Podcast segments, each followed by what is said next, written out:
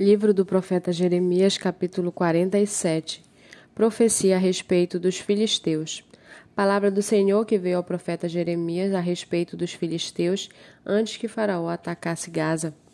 Assim diz o Senhor: Eis que do norte se levantam as águas e se tornarão em torrentes transbordantes, inundarão a terra e a sua plenitude, a cidade e os seus habitantes as pessoas gritarão por socorro e todos os moradores da terra se lamentarão.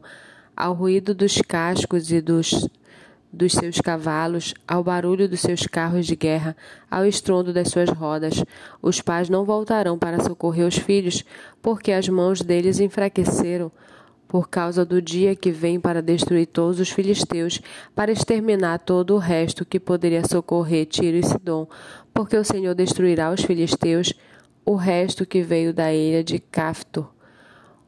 O povo de Gaza rapou a cabeça, Asquelon foi reduzida a silêncio com o resto do seu vale. Até quando vocês vão fazer cortes na pele em sinal de luto?